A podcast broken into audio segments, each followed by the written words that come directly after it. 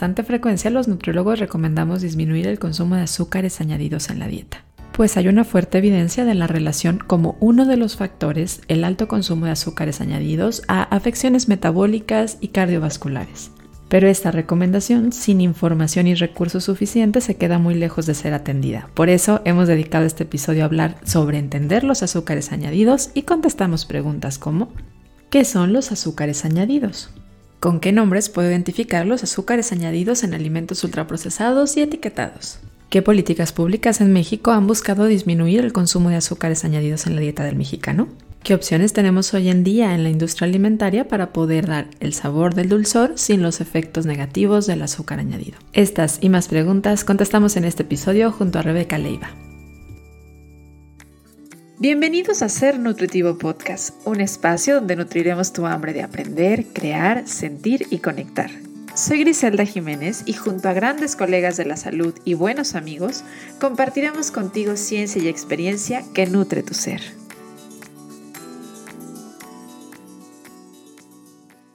Los hidratos de carbono son un nutrimento de alta importancia en la alimentación humana. Sin embargo, con frecuencia los mismos profesionales de la salud y las personas en general utilizan el término de azúcares para referirse a ellos. Y es importante tener presente que hay diferencias entre los azúcares intrínsecos del alimento, es decir, los propios del alimento, y los que son añadidos, para poder comprender de manera adecuada el mensaje cuando hablamos de que es importante disminuir el consumo de azúcares añadidos o simples que estamos teniendo en nuestra alimentación. Y es que en los últimos 30 años, probablemente hasta un poquito más, ha habido un exceso en el consumo de los azúcares añadidos. Probablemente tiene que ver con temas de que nos gustan, ¿no? Hay una preferencia por el sabor dulce.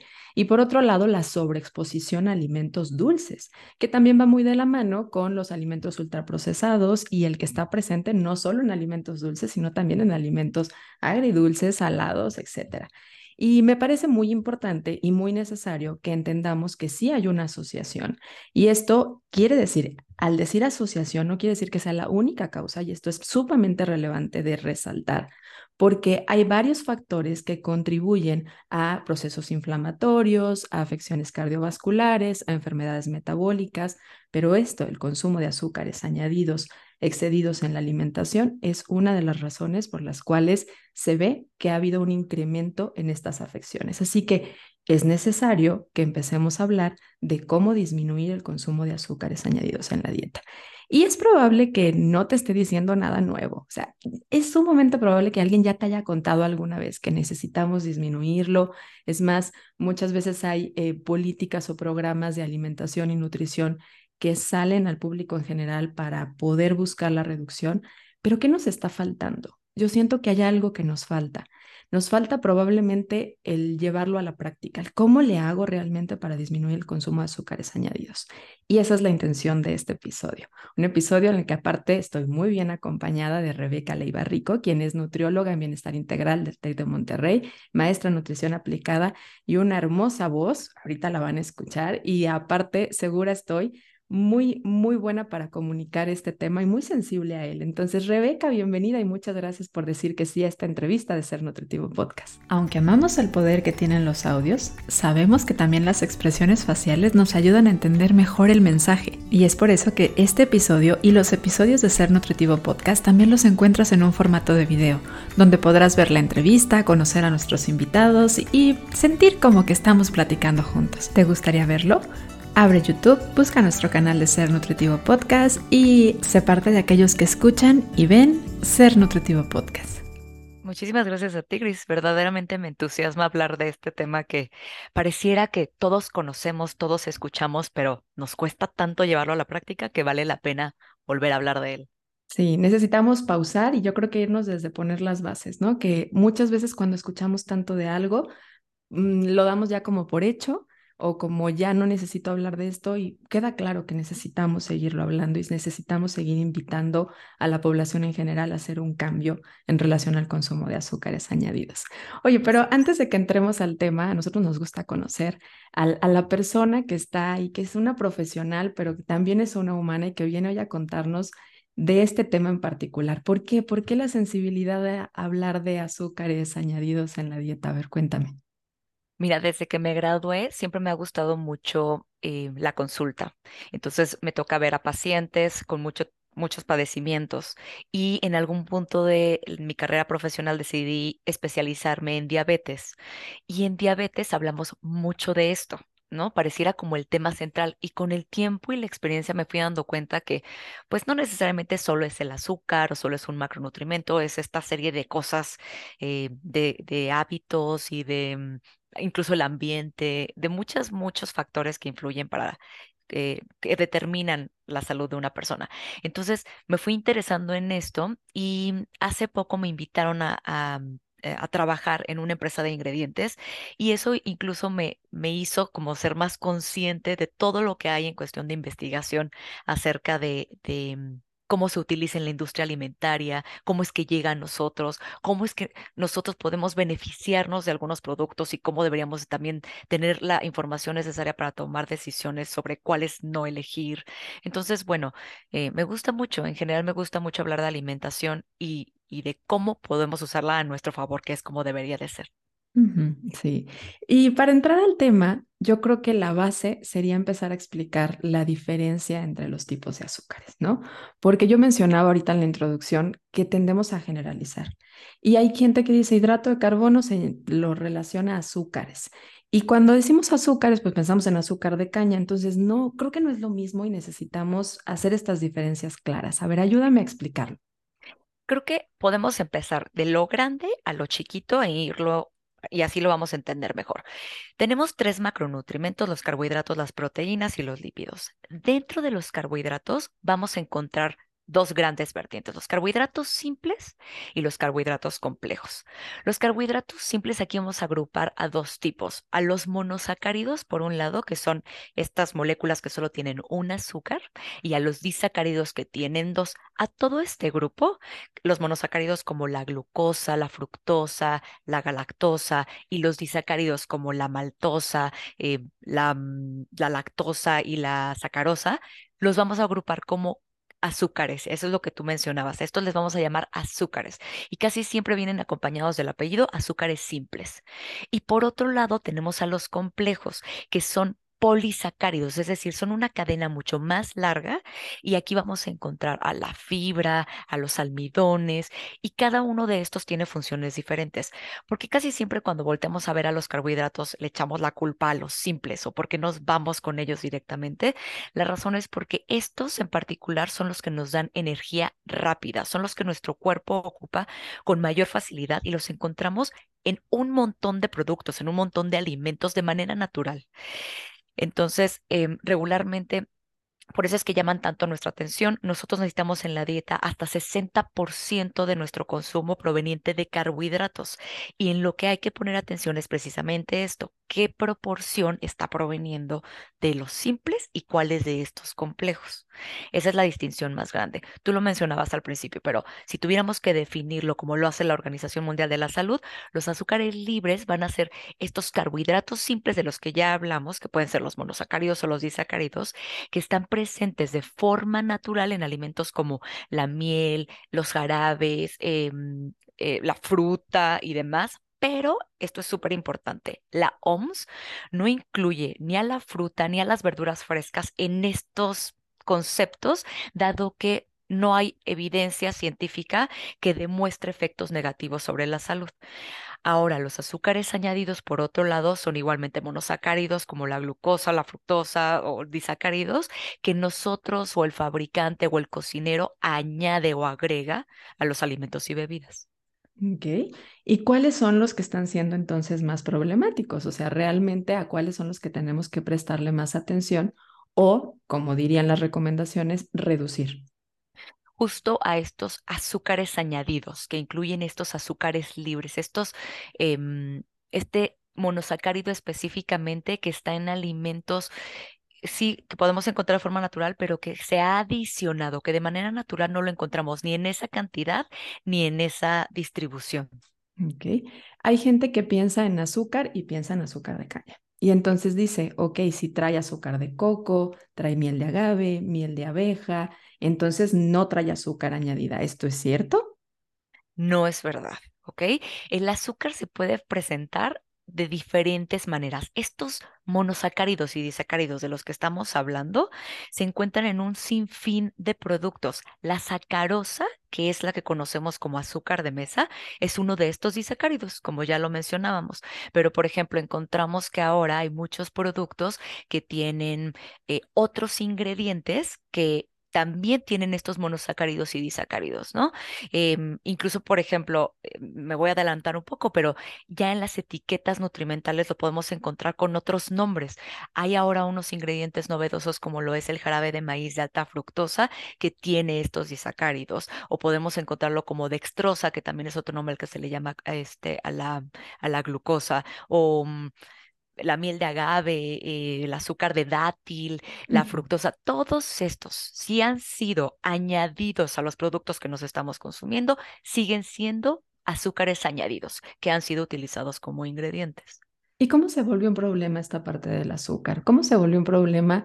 ¿Realmente tenemos una búsqueda constante de lo dulce? ¿Es, ¿Es algo malo de nuestro cuerpo que busque los alimentos dulces o es algo natural? Tú ahorita hablabas de que alrededor de un 60%, puede llegar a ser hasta un 60% el requerimiento de hidratos de carbono de una persona. Obviamente hay sus matices y variaciones según las necesidades y, particularidades del individuo, pero realmente es un problema. O sea, el, decir eh, que nos guste lo dulce. No, definitivamente no. Es algo natural. Imagínense nuestro cuerpo tratando de abastecer este 60% de carbohidratos de energía rápida, claro que lo vamos a buscar. Incluso en la naturaleza, por ejemplo, las plantas que tienen glucosa, este azúcar, esta azúcar básica, atraen a los insectos gracias a este sabor dulce para poder polinizar y hacer otras funciones. Lo mismo nosotros, nuestro cerebro ocupa la mayor cantidad de glucosa en nuestro cuerpo, al igual que el músculo, lo necesitamos. Entonces, claro que lo vamos a buscar. ¿Por qué está siendo un problema en la actualidad y por qué volteamos a ver tanto al azúcar? El problema ahora es que nosotros de manera natural podemos encontrar azúcar y cubrir estas necesidades en alimentos naturales, por ejemplo, como en las verduras, en las frutas, eh, incluso en otros ingredientes como en la miel. ¿Cuál es el problema? Ahora, con todos los alimentos ultraprocesados, estos están siendo utilizados como ingredientes que han sido adicionados a alimentos, como tú lo mencionabas del inicio, dulces y salados. Hay alimentos y productos en los que en una de esas tú ni te imaginabas que había azúcar añadida o alguno de estos ingredientes que hemos mencionado. Mermeladas, jugos, refrescos, pan incluso que sea pan salado, eh, hasta en panes integrales que nosotros decimos que es la opción saludable, cereales, salsas de tomate, galletas saladas, este, encurtidos salados, encurtidos dulces, purés, aderezos para ensaladas, helados. Hay algunos que seguramente nos sonarán como, claro, tiene azúcar, pero una de esas, algunos de estos otros que acabo de mencionar, no nos suena como que tienen algo de azúcar. Entonces, nosotros tenemos esta estos ingredientes, estos isacáridos y monosacáridos escondidos un poco en estos alimentos ultraprocesados. Nuestro consumo de alimentos ultraprocesados ha crecido. Em, hay un estudio muy bonito de Juan Rivera y, y, Sánchez Pimienta que decía, ¿en dónde nos estamos comiendo todos estos azúcares extra en nuestra dieta? ¿Dónde están? Y lo que se observaba es que estos azúcares, este consumo excesivo que tenemos, venía... Eh, junto con pegado, eh, con alimentos ricos en grasa saturada, en muchas bebidas azucaradas, hasta 165 kilocalorías de bebidas azucaradas, que ahí sí es pura azúcar, en unos cereales que también tienen azúcares añadidas, e incluso en algunos productos de, de origen animal, en bebidas alcohólicas. Entonces, bueno, por eso es que lo tenemos ahí. ¿Por qué lo buscamos? Porque de manera natural lo encontramos en alimentos que deberíamos estar consumiendo en mayor cantidad, en frutas, verduras, en algunos cereales, por supuesto, eh, amaranto, avena. Todos estos azúcares se pueden encontrar en alimentos que encontramos de manera natural y eh, es, es algo innato. Nosotros queremos abastecer eh, a nuestro cuerpo de energía a través de estos alimentos. O sea, el problema no es que nos gusten, el problema no es que estén, el problema es la cantidad que estamos consumiendo, la sobreexposición que estamos teniendo a estos azúcares y que aparte sean añadidos, ¿no? O sea, el tema no es contra las frutas, ni con las verduras, ni con los cereales de buena calidad. En realidad el asunto es que necesitamos prestar atención a qué tanto los estamos consumiendo extras, ¿no? O sea, nada más por aumentar la palatabilidad del alimento. Y mencionabas esta relación muy interesante que hay entre alto consumo de grasa y de azúcar, porque de hecho esto aumenta la palatabilidad del alimento. O sea, es muy complicado que toleremos consumir cantidades altas de azúcar por sí solas. De hecho, es a través de un alimento graso que se vuelve mucho más atractivo a nuestro paladar y que somos más receptivos a consumirlo. Es mucho más fácil que nos excedamos que cuando algo es totalmente dulce. Así es, es correcto. Esta combinación además nos da mucha energía, entonces aquí hay que ir viendo hacia dónde nos vamos a mover. Sí. Oye, ¿qué problema causa? O sea, yo hablaba de que tiene algunas eh, relaciones y que se ha visto que tiene efecto por ahí en temas cardiovasculares, pero ¿por qué es un problema? Pensemos en esto, si nosotros estamos consumiendo un poco más porque es muy sabroso, lo que va a pasar finalmente es que va a haber una mayor ingesta de la que podríamos llegar a tener si no estuviera tan sabroso, ¿no? Entonces, este es nuestro primer problema, esta es la primera consecuencia de a mayor consumo de cualquier nutrimento, eso lo sabemos, a un consumo excesivo de cualquiera, pues nos va a generar que haya mayor energía, ¿no? Y entonces una mayor ingesta proveniente de azúcar nos puede dar una mayor ingesta de energía total, puede haber incluso una estimulación mayor del apetito, puede haber mayor riesgo de obesidad y sobrepeso, particularmente en niños, y también podríamos llegar a tener mayor riesgo pero por favor, no es mi causalidad de eh, desarrollar algún tipo de enfermedad como lo puede ser diabetes tipo 2 o alguna dislipidemia o como tú lo has dicho, algo, algo relacionado a enfermedad cardiovascular y demás. La razón principal es esta, por el mayor consumo de energía, por la mayor densidad energética.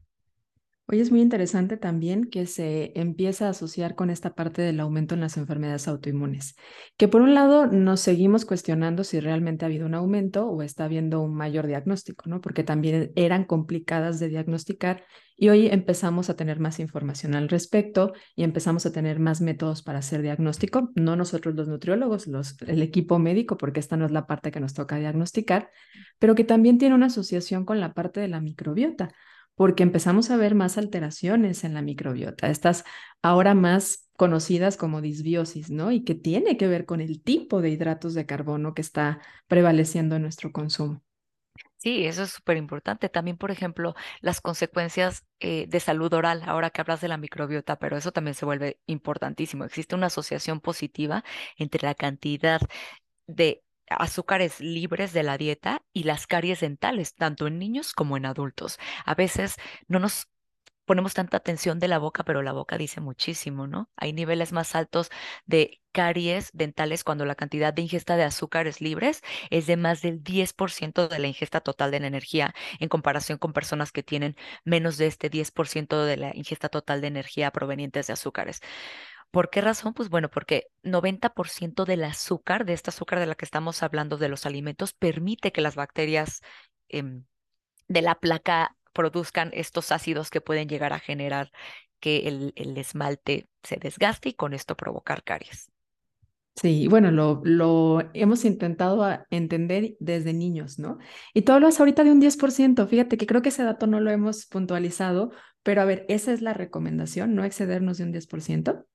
El 10% del valor energético total, dice la Organización Mundial de la Salud, y también nos dice que vamos a observar efectos o beneficios adicionales si en nuestra dieta se limita a menos del 5% del valor energético total. A veces cuando lo decimos así puede sonar un poco al aire, ¿no? Como que no estamos seguros incluso de cuánto nos toca, pero si quisiéramos traducirlo a, cucharaditas, veríamos que a alguien, a una mujer o un hombre, una mujer que le tocaran 1800 kilocalorías, esto se traduciría en cinco cucharaditas de té de azúcar en el día. A un hombre que le toquen 2000 kilocalorías, se traduciría en seis cucharaditas de té al día. Y solo para tenerlo en nuestra mente, pero un refresco, una lata de refresco, tiene seis cucharaditas de, de, de azúcar eh, añadida. Esto es un problema porque esta es la que yo les estoy diciendo que vemos, ¿no? Pero yo no le pongo cinco cucharaditas a mi café en el día. Ya dijimos que no solo estamos hablando de la sacarosa, del azúcar de mesa. Estas disacáridos y monosacáridos están en un montón de ingredientes. ¿Y cómo se llaman? Creo que esto es necesario que hasta vayan por una hoja y empiecen a anotarlo o que dentro de los recursos que les vamos a dar en Ser Nutritivo Podcast en esta semana estaremos compartiendo porque en qué nombres o con qué nombres encontramos en la lista de ingredientes cuando estamos consumiéndolo a partir de un alimento ultraprocesado, que tiene la, la obligación de reportarnos qué ingredientes están ahí presentes. ¿Cómo se llaman? ¿Cómo podemos ¿Sabías que ahora Spotify te permite calificar tus podcasts favoritos? Si estamos dentro de tu lista, califícanos con 5 estrellas. Esto nos ayuda a posicionarnos de mejor manera en Spotify y lograr crecer nuestra comunidad. ¿Cómo hacerlo? Ingresa al perfil de Ser Nutritivo Podcast en Spotify. A un lado de la campanita encontrarás tres puntos en vertical seguido del texto que dice calificar este programa. Califícanos y ayúdanos a crecer. Ahora sí, regresamos al episodio. Regularmente, por ejemplo, la glucosa, que es el más común, también la vamos a encontrar como dextrosa en la lista de ingredientes. A la fructosa le pueden llegar a llamar lebulosa. Podríamos encontrar miel de agave, azúcar morena, azúcar de caña, eh, a veces lo ponen, ¿no? Entonces eso nos puede como despistar, pero sigue siendo azúcar, azúcar de coco, endulzante de maíz, jarabe de maíz de alta fructosa, maltosa, jarabe de malta, eh, azúcar invertida, también lo podemos leer mucho en la lista de ingredientes, miel, jarabes, jarabes de, de maple, néctar, puede también llamarse néctar, azúcar glass, jarabes de cualquier tipo, de arroz, eh, sacarosa también la podemos encontrar, que es el azúcar de mesa, eh, azúcar mascabado, sorgo lo pueden llegar a poner también son los que se me vienen a la mente. Piloncillo, creo que también sería, que a veces es como, ay, ese es natural, volvemos a la confusión de eh, que sea natural no significa que no es azúcar añadido, ¿no? Es correcto. Es una lista muy grande y es importante que la tengan presente porque se menciona de muchas formas y entonces a veces me ha tocado ver, justo ayer me tocó que una paciente me mandaba unos waffles que dicen sin azúcar y en los primeros tres ingredientes venía piloncillo, de ahí que lo tengo tan fresco, ¿no? Y que la imagen del producto es prácticamente diseñado a la concepción de alguien que diga, este alimento es nutritivo, saludable, una mejor versión, y tal vez lo sea para algunas personas, pero eh, ahí es lo fuerte de denominar un alimento como saludable, porque saludable es más referenciado a la persona, ¿no? No tanto al alimento. El alimento puede ser más nutritivo o tener mejores ingredientes, pero no necesariamente eso lo convierte en saludable. Entonces, importante revisar la lista de ingredientes. ¿Sería una recomendación que tú darías como pauta de decir, por favor, sí o sí? Definitivo, definitivo. La lista de ingredientes nos va a ayudar muchísimo y hoy tenemos esta ayuda extra con el etiquetado de advertencia precisamente. Em, que me encantaría que pudiéramos hablar un poco de él, porque creo que también es una, una gran ayuda. Ahora tenemos estos sellos al frente. En México, sé que en otros países no los tienen, eh, pero aquí en México tenemos estos octágonos que nos ayudan un poco a saber eh, el perfil nutrimental del alimento o el producto que vamos a consumir. Y tiene uno específicamente diseñado para los azúcares, que dice la leyenda exceso de azúcares. ¿Cuándo lleva un producto este sello? Para determinar que este producto es candidato a llevar este sello, eh, quiere decir que más del 10% de las calorías totales de este producto vienen de azúcares. Esto nos ayuda porque sin importar qué cantidad del producto estamos teniendo, si tiene el sello, digamos que en la proporción, estamos seguros que este producto es un producto que es rico en azúcares y deberíamos de tomarlo con moderación. No dice nada, así como si no tiene el sello o tiene el sello, no dice si es saludable o no para mí. Ya dijimos que esto es completamente individualizado, sí me puede dar una guía de si estoy cuidando mi consumo de azúcares, probablemente este no es una buena elección para mí porque no solo tiene azúcares añadidas, sino que además las tiene por encima del 10% del total de las calorías contenidas en ese producto. Y este es un dato muy importante porque hay mucha confusión en esta parte de, de, de estos de, este etiquetado de advertencia en la que la gente dice es que están basados en 100 gramos. Entonces, si me como los 100 gramos, me estoy excediendo en azúcar. No, ya ahorita lo explicaste muy, muy clarito de que es, no importa la cantidad en la que te estés comiendo, es que estás excediendo ya el porcentaje o la cantidad que deberías de consumir de azúcares en un alimento. Entonces, y también vale, creo que mucho la pena mencionar este punto de, a ver, ¿Cuál es tu batalla? ¿no? Porque de repente em, las políticas públicas no son perfectas. Esta es parte de una política pública que está buscando informar. ¿Para qué? Para que el consumidor tome decisiones eso, más informadas, pero requerimos a consumidores informados para poder tomar estas decisiones. No se trata de asustar, ni tampoco que te pelees con todo lo que traiga un etiquetado de advertencia, sino que también identifiques qué es lo que tienes que hacer tú, ¿no? Habrá alguna persona que a lo mejor efectivamente tiene que trabajar en reducir el consumo de sodio porque lo está viendo con su profesional de la salud, que esto es algo muy importante para poder mejorar su salud y va a tenerse que enfocar a que no venga este hexágono de, exceso de sodio. Y habrá otro que se dé cuenta que el tema es que está consumiendo demasiado azúcar y entonces tiene que enfocar su atención al otro. Por supuesto que si ya ves uno que trae cuatro, cinco, oh, bueno, pues piénsatelo dos veces, ¿no? Pero claro. o, o decídelo ocasionalmente. Creo que también ese sería el otro punto para no llegar a los extremos de, de, de caer en conductas que también pueden ser de riesgos como la hipervigilancia. Exacto, eh, con mucha información, ya sabiendo también que podemos leer la lista de ingredientes, tomar mejores decisiones, qué azúcares tiene, eh, y porque el antojo puede estar, pero que sea un antojo informado. Y, en esta parte de la política pública, también cuando empezó este cambio con el etiquetado, hay algo muy importante que también cambió en la lista de ingredientes, que están obligados a decirnos cuando dice azúcares, ¿qué azúcares? Y esto es sumamente relevante porque antes nada más decía azúcares y no sabíamos de qué tipo de azúcares. Y nos estamos olvidando de, de que es una política que, si bien, como lo mencionaba anteriormente, no es perfecta, está buscando dar resultados, pero depende de nosotros también como sociedad que lo dé. Y muchas políticas públicas corren riesgo de mantenerse por cuestiones también de intereses económicos de la misma industria, por temas también de que no la gente no lo recibe muy bien y por supuesto que una buena política depende de que la sociedad la reciba bien, pero las necesitamos, necesitamos estas políticas aún siendo imperfectas para poder mejorar nuestras elecciones alimentarias. ¿O tú qué piensas al respecto? Sí, estoy de acuerdo. Eh, creo que, por ejemplo, las medidas fiscales, este etiquetado de advertencia, la regulación del marketing, eh, todas estas propuestas de lo que debería venderse o no en una escuela, lo que debería eh, exponerse a los niños, importan muchísimo y sí hacen cambios, pero sí depende de qué tan informados estamos. Me pasa mucho que pacientes llegan, pero ¿cómo las palomitas tienen dos sellos. Y yo, no panic, a ver, déjame te explico por qué. Y entonces que, que, puedan acercarse a los profesionales de la salud o a la gente experta en estos temas y que ya con conocimiento los consumidores finales sean los que vayan tomando la decisión. Pero, pero ayuda muchísimo no tener al a la caricatura en un producto en el que no estaríamos recomendando a nuestros niños o que en la escuela no estén expuestos a estos alimentos. Todo suma, todo suma y sí estoy segura que, que ayuda, pero que también necesitamos de esta comunidad de educación. Pero qué importante, mencionaste varias estrategias, varias políticas que se han realizado. O sea, no está, no está limitado este esfuerzo a reducir el consumo de azúcares añadidos a solamente el, el etiquetado de advertencia. O sea, realmente van muchos años de trabajo de mucha gente, de muchos equipos de profesionales que se han buscado y, han puesto en batalla para poder ayudar, ¿no? Mencionabas algunos como el tema de los impuestos, que alguna gente dirá, bueno, es que son que ayuda, ¿no? Simplemente se hace más caro. Ayuda. Ya hay evidencia de que ayuda.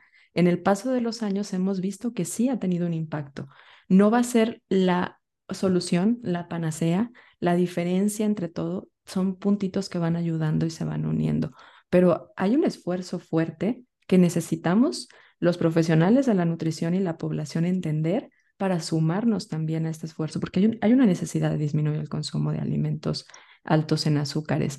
Y mencionabas ahorita el tema con los niños, la sobreexposición a alimentos azucarados es algo que está llevando a que desde muy pequeños tengan un alto consumo. O sea, esto es una problemática ya no de adultos ni de adultos mayores, está desde muy pequeños y desde hace varios años.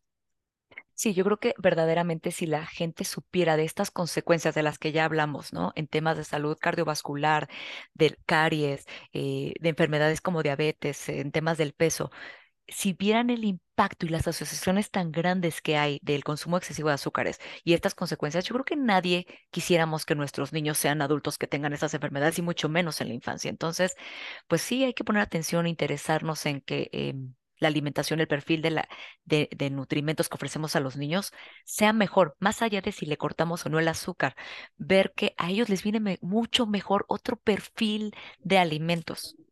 Sí, y no, no estamos queriendo ser radicales ni decir nunca le des una paleta. A ver, el niño va a consumir en algún momento de su vida alimentos azucarados, ya sea en la fiesta, ya sea hasta cuando va al dentista, que creo que no es la mejor estrategia, pero llega a pasar, o sea, la va a probar. No, no los vamos a separar del mundo porque es parte del mundo, ¿no? Pero sí necesitamos ir cambiando y sobre todo en un ambiente familiar que no esté tan disponible. O sea, que no para todos sea alimentos con azúcar extra. O sea, si les vas a dar, que prueben los alimentos en su versión más natural y que se acostumbren a ello, que yo creo que eso es parte importante, ¿no? Hay una encuesta que me gusta mucho de Estados Unidos que buscaba calificar em, qué factores eran los que más influenciaban nuestras decisiones al momento de elegir un alimento. Se hizo en adultos, pero creo que eh, impacta mucho en la decisión que terminan teniendo nuestros niños, puesto que copian lo que nosotros hacemos y calificaron, ¿no? Entre 1 y 5, eh, más de 2.000 adultos que participaron en estas encuestas. Y lo que quedaba en primer lugar como el factor que más impactaba en lo que nosotros elegíamos para comer era el sabor, incluso por encima del precio incluso por encima de la accesibilidad al alimento. Entonces, si el sabor está en el número uno, incluso por encima del costo, del perfil nutrimental, de la comunidad, de la comodidad, este, o de temas, por ejemplo, para el control de peso, porque era lo que evaluaban en esta encuesta, pues por supuesto que los vamos a seguir eligiendo porque son ricos, porque apelamos, queremos este sabor dulce en nuestros alimentos. La gran, gran ventaja es que este sabor dulce lo podemos encontrar con muchísimas estrategias y en muchísimos alimentos que sí queremos estar consumiendo. Hace ratito mencionabas el jarabe de maíz de alta fructosa y yo no quiero dejarte ir sin que hablemos de él porque em, la gente sigue creyendo que los alimentos altamente industrializados principalmente tienen azúcar de caña. Esto pasó a ser algo que no sucede desde hace varios años por un tema económico y que tiene efectos que van más allá ya también de temas de glucosa en sangre. O sea, ya se ha visto que también está relacionado a temas de hígado graso. platícanos un poquito más de cómo es que se ha ido aumentando el consumo de jarabe de maíz de alta fructosa y que es de los principales azúcares añadidos que tenemos en la industria. En Bodhisante estamos convencidos de que la educación es parte importante y un pilar dentro de los cambios en el estilo de vida y por lo tanto en la salud de la persona. Es por eso que desde el 2022 inauguramos en www.bodisante.com nuestra escuela en línea. En él encontrarás cursos para poder aprender a cuidar de ti, en un lenguaje simple, basado en evidencia y que te permitirá aplicarlo fácilmente a tu vida. Desde hace varios meses nuestro primer curso ya fue lanzado y tiene muy buenos comentarios al respecto. Esta es una guía básica para poder aprender a cuidar de ti cuando vives con diabetes. ¿Quieres conocerlo más? Puedes hacerlo y también inscribirte dentro de www.bodisante.com diagonal cursos. Y por ser parte de nuestra comunidad, recibe este regalo y aplica el código de descuento Nutrir23, todo en mayúscula y aplica el descuento de un 15% de descuento hasta el 31 de marzo del 2023. Si en cada episodio aprendes mucho, imagínate lo que aprenderás en este curso que está especialmente hecho para ti. Gris. Algo súper importante es que a veces, yo no sé si te pasa a ti, pero cuando digo fructosa, todo el mundo dice, ah, ok, como una fruta. Entonces, hay que separar porque se llama así por el, por el monosacárido que tiene, pero hay que olvidar, no, no tiene nada que ver con la fruta. Como su nombre lo indica, el jarabe de maíz con alto contenido de fructosa, este proviene del maíz, no de la caña de azúcar ni de la remolacha azucarera como que es de donde obtienen la sacarosa es más barato que el azúcar blanco, por eso es que se está utilizando tanto, y em, su contenido de monosacáridos es 45% glucosa y 55 o hasta 55, porque las formulaciones varían, de fructosa. ¿Ok?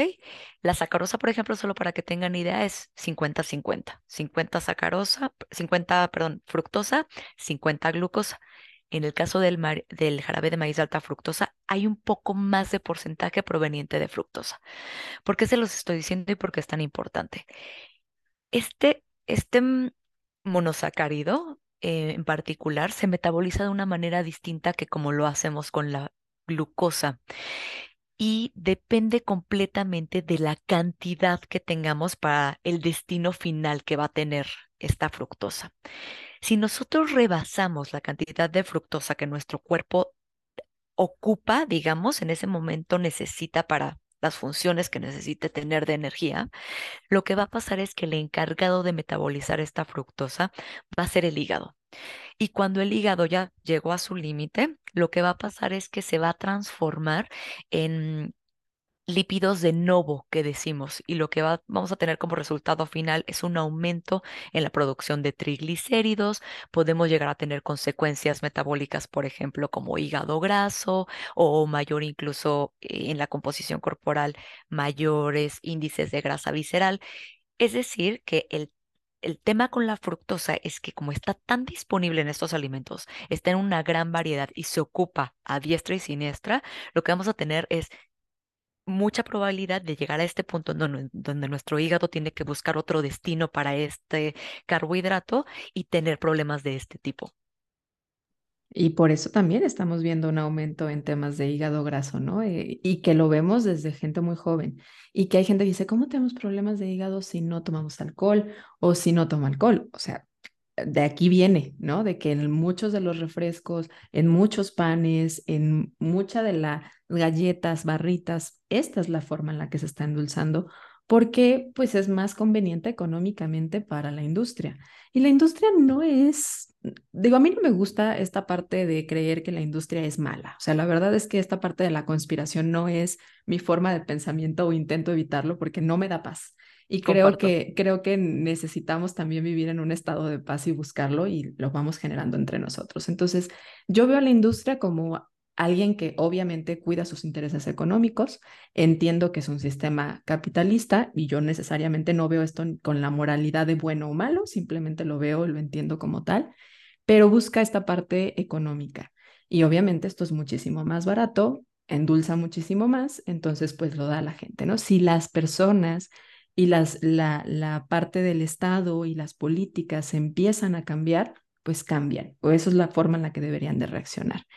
¿Qué pasa entonces ahorita? Porque también la industria ya nos está dando otras opciones para endulzar.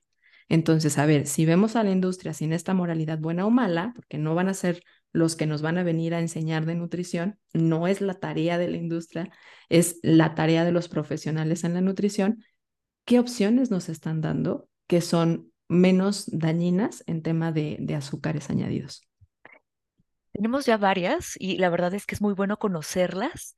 Em, tenemos dos opciones. Si nosotros viéramos en una línea del tiempo cómo se han ido moviendo las generaciones de los edulcorantes, veríamos pues como primera generación a los edulcorantes calóricos, que es de los que hemos estado platicando.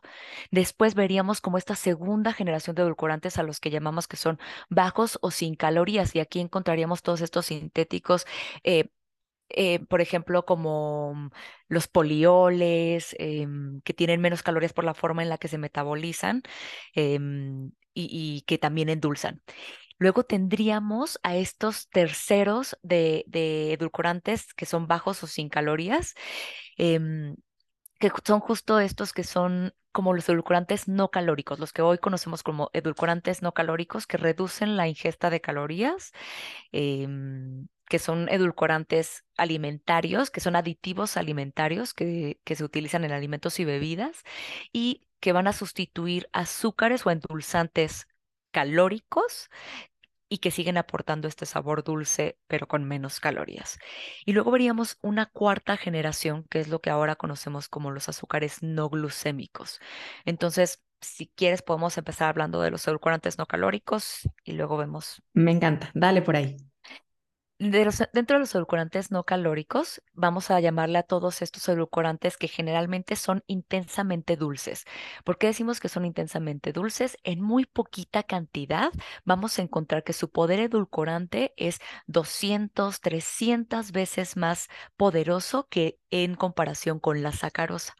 Por esta razón es que se utilizan en, en como, como en la industria, en muy pequeñas cantidades, van a tener una estructura y un destino metabólico distinto, cada uno de ellos, y digamos que su perfil de sabor es único.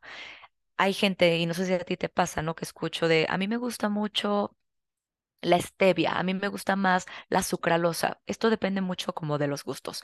¿Cuáles son estos edulcorantes no calóricos? Tenemos el acesulfame K, el aspartame, el ciclamato, la sacarina, la sucralosa, los glucósidos de esteviol, el neotame. Em, algo súper importante de mencionar de los edulcorantes no calóricos es que todos y cada uno de ellos, todos los que incluso he mencionado y todos los que están a la venta y participan en todos estos productos, son seguros. ¿Y a qué nos referimos con que sean seguros?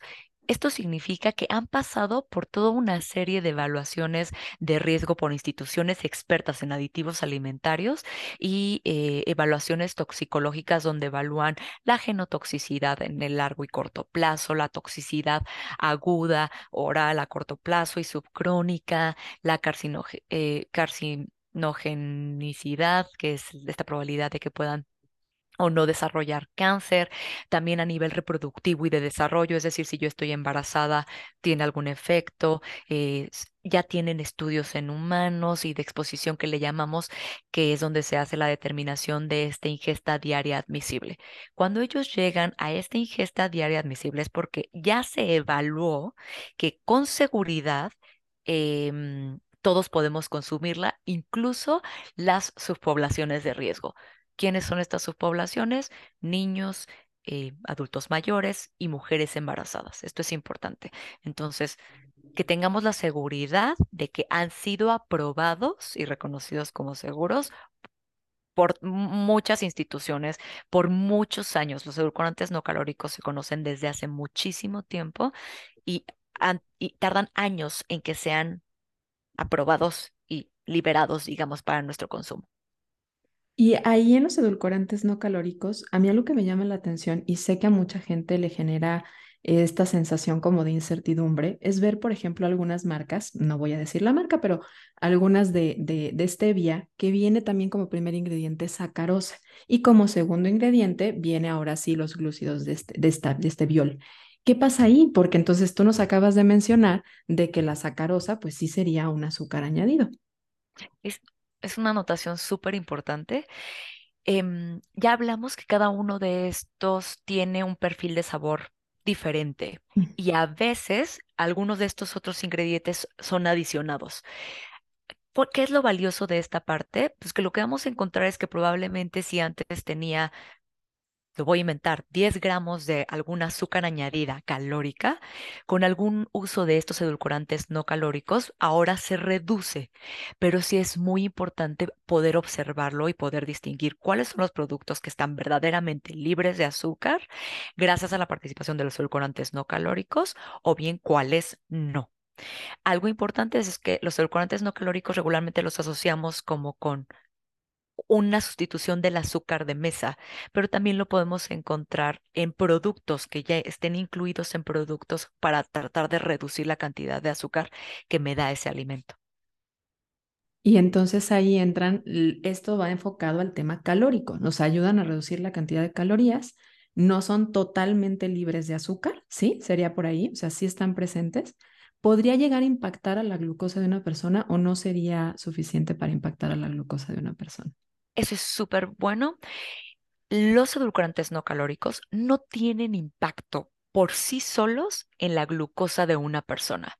¿Por qué es tan valioso? Lo queremos buscar para las personas, por ejemplo, las personas que están más en riesgo con este tema, las personas con diabetes. Lo que queremos es que estos alimentos no impacten sus glucosas en sangre. Igualmente probablemente en una persona sana, pero sobre todo ellos que están en el ojo del huracán con este tema es una de las grandes ventajas de los, de no calóricos que hay estudios que comprueban que junto con los alimentos o en comparación, por ejemplo, con placebos o en comparación incluso con agua, no impactan las glucemias.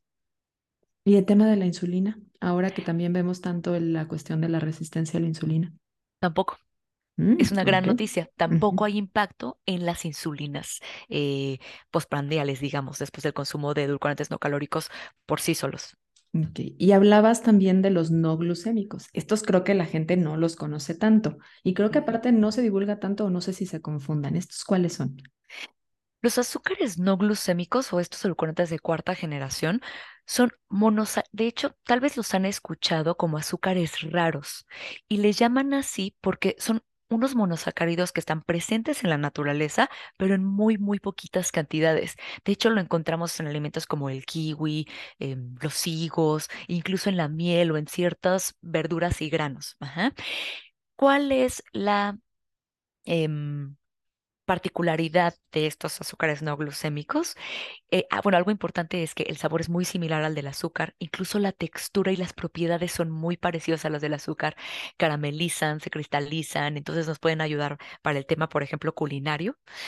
Em, tienen un poder menor un, poder edulcorante menor en comparación con el de la sacarosa. Veíamos, por ejemplo, que los edulcorantes no calóricos son más intensos, ¿no? Los azúcares no glucémicos tienen un poder edulcorante un poco menor, es decir, que si tuviéramos que equiparar para tener la misma potencia necesitaríamos un poco más en cantidad em, pero que por la forma en la que nosotros los digerimos y los metabolizamos, no se absorben y entonces no impactan en la glucosa en sangre, ni en la insulina en sangre, ni nos dan calorías o nos dan muy pocas calorías.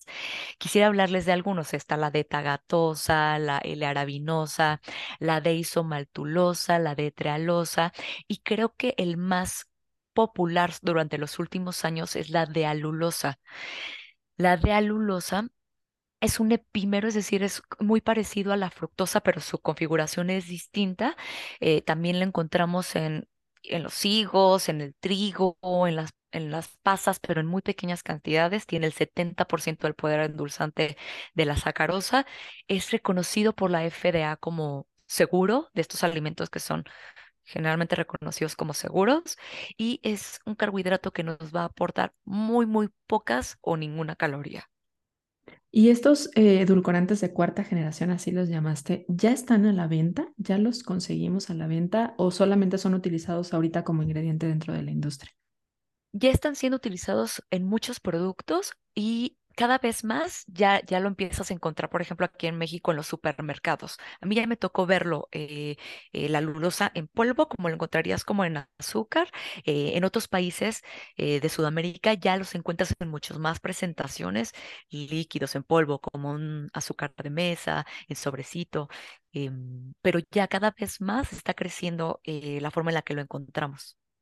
Y, y ahorita mencionabas en el tema culinario, entonces ahí ya no hay tanto problema de que si tengo que comprar el granulado o que si tengo porque voy a cocinar o que si este de plano queda horrible o cambia el sabor y la consistencia. En esto, cualquiera de estas presentaciones podría ser útil en temas diferentes versiones culinarias. Sí, totalmente. Nos va a aportar la misma textura, va a caramelizar. Es muy similar a la sacarosa. Wow, fíjate que creo que es muy novedoso esta parte que nos estás mencionando porque la verdad es que hay poca información al respecto. Yo no he visto mucho en los supermercados, tampoco soy mucho de ir al supermercado, si soy, si soy realista, a lo mejor también ahí tengo un sesgo, pero eh, hay, todavía creo que la gente está yéndose por edulcorantes no calóricos en su mayoría. Seguimos como siendo o teniendo muy presente edulcorantes como el stevia, siendo como ahorita los que consideramos más seguros pero también estos ya son seguros, entonces a lo que mencionas, ya hay vasta evidencia para poder hablar de un tema de seguridad. Sí, algo que es muy valioso es que, dado que es un monosacárido presente en la naturaleza, este se considera un ingrediente. No es un aditivo. Entonces, em, y de todos modos tiene eh, sus dosis estudiadas en la que es muy bien tolerada. Este es de 30 gramos en el día, eh, aporta el sabor dulce, pero no agrega las calorías, controla la cantidad de carbohidratos totales en el día, dado que no los contempla para nuestro conteo que impacte nuestras glucemias y se puede utilizar en los mismos productos en los que veríamos eh, otros edulcorantes. Y hablando del tema de lo asequible que puede ser, porque hay que reconocer las realidades económicas también que existen, que son diversas en la población mexicana y en el mundo, ¿es realmente en un tema económico algo asequible hoy en día o son productos de muy alto precio?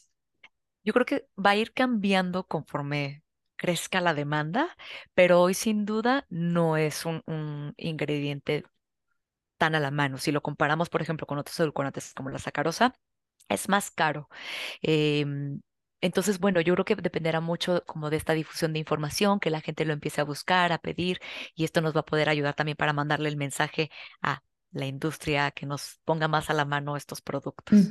claro, dependiendo de la demanda, ¿no? Como la mayoría de los edulcorantes, cuando han empezado a salir estas nuevas opciones, pues hemos visto, ¿no? El fruto del monje en su momento también un precio muy alto, hoy ya empieza a haber más marcas, empieza a haber más disponibilidad. En México no hace mucho teníamos una o dos marcas, hoy hay más y es más usado, entonces también depende de la ahora sí que de las decisiones que nosotros tomemos, ¿no? Es, es parte de lo que, del poder que tenemos como consumidores. Nosotros reforzamos con nuestra conducta si esto es algo que queremos o esto es algo que rechazamos. Entonces, ahí lo poderosa de la información.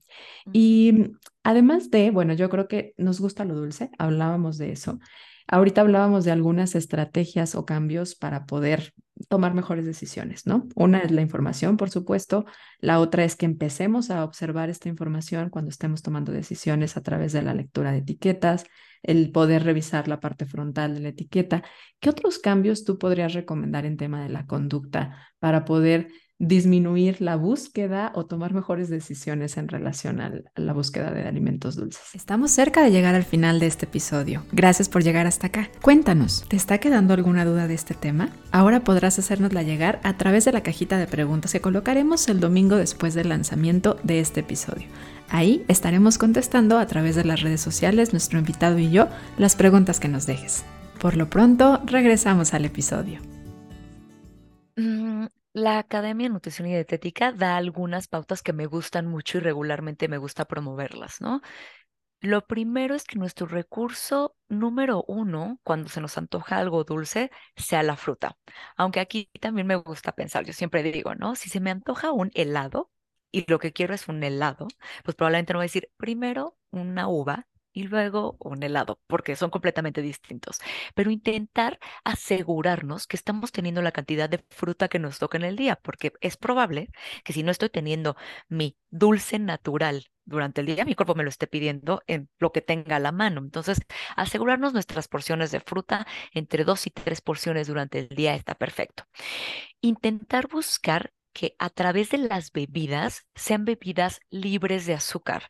Este sí es como un es una petición especial porque sé que también estamos acostumbrados a buscar el dulzor eh, en las bebidas, pero mm, digamos que incluso hay estudios que demuestran que cuando nosotros tomamos bebidas que son dulces, tendemos a comer más energía de alimentos sólidos.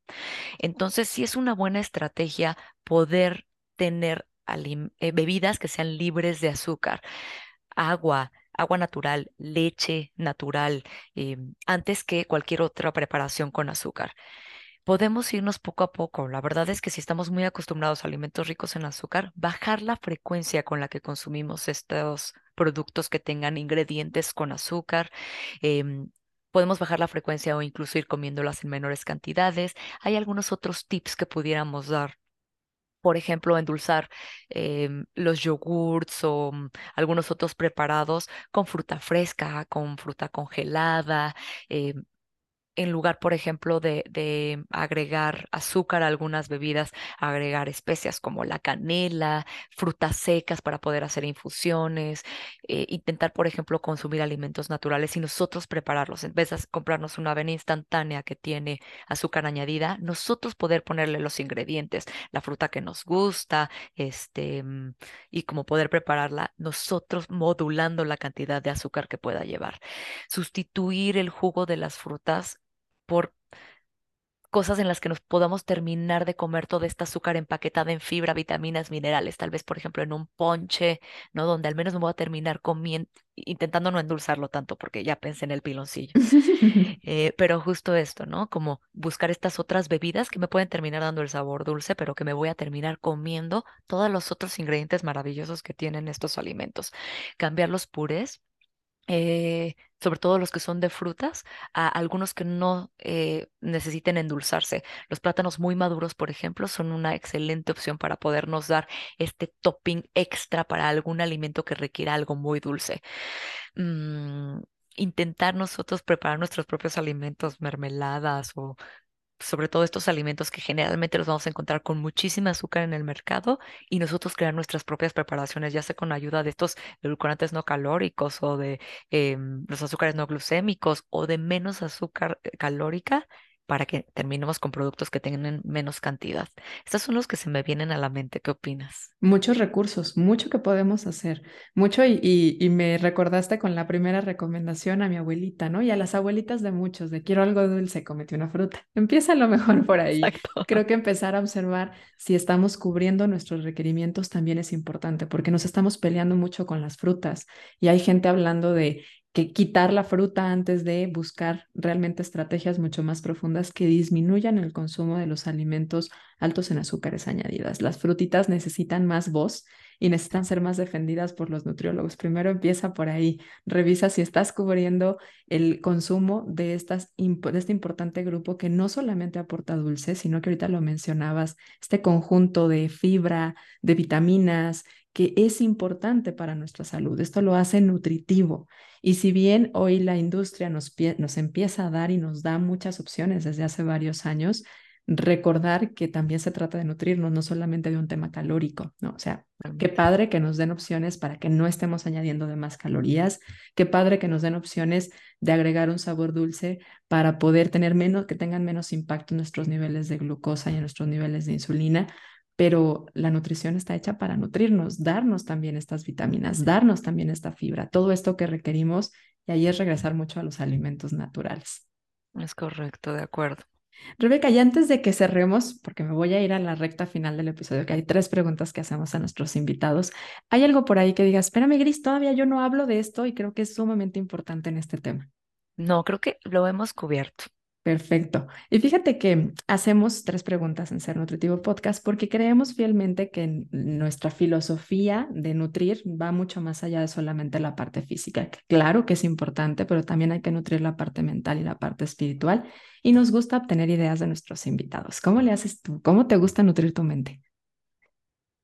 La verdad es que disfruto mucho nutrir mi mente moviéndome. Me pasa mucho que para mí mi momento donde reviso cómo estoy es haciendo ejercicio. Me gusta mucho jugar tenis y eso, ese es mi momento de que me libera de estrés, de las preocupaciones, que me hace sentir relajada. Eh, siempre digo, voy a jugar tenis y cuando voy al gimnasio digo, ahora sí voy a hacer ejercicio. Y entiendo que los dos es moverte, ¿no? Pero esto lo disfruto mucho, es algo que hago porque, porque este es mi momento para, para mí. ¿Y la parte mental?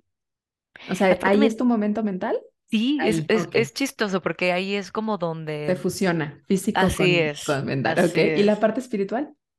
Me gusta mucho em, escuchar podcasts, eh, leer, em, pero sobre todo eso, em, ahora como en nuestro estilo de vida actual paso mucho tiempo en el coche y ese es mi momento para poder conectarme, entonces pues ahí no se puede leer, pero sí puedo escuchar eh, programas como este, eh, cultivarme y como para poder desafanarme de, otros, de otras cosas. Qué interesante ver que ya nos se está volviendo parte del, del, día a día de muchas personas el escuchar y conectar a partir de la voz, que bueno, lo ha sido a través del radio por muchos años. Yo que tuve el gusto y la fortuna de, de aprender un poco de comunicación, porque para nada me considero experta a través de la radio. Qué padre que hoy los podcasts sean compañeros en, en, los, en los tránsitos, ¿no? En las largas distancias, que a veces no son tantas, no son tan largas, pero el tráfico sí no ayuda mucho y que lo hagamos un poco más cómodo y un mensaje y un momento también de aprendizaje.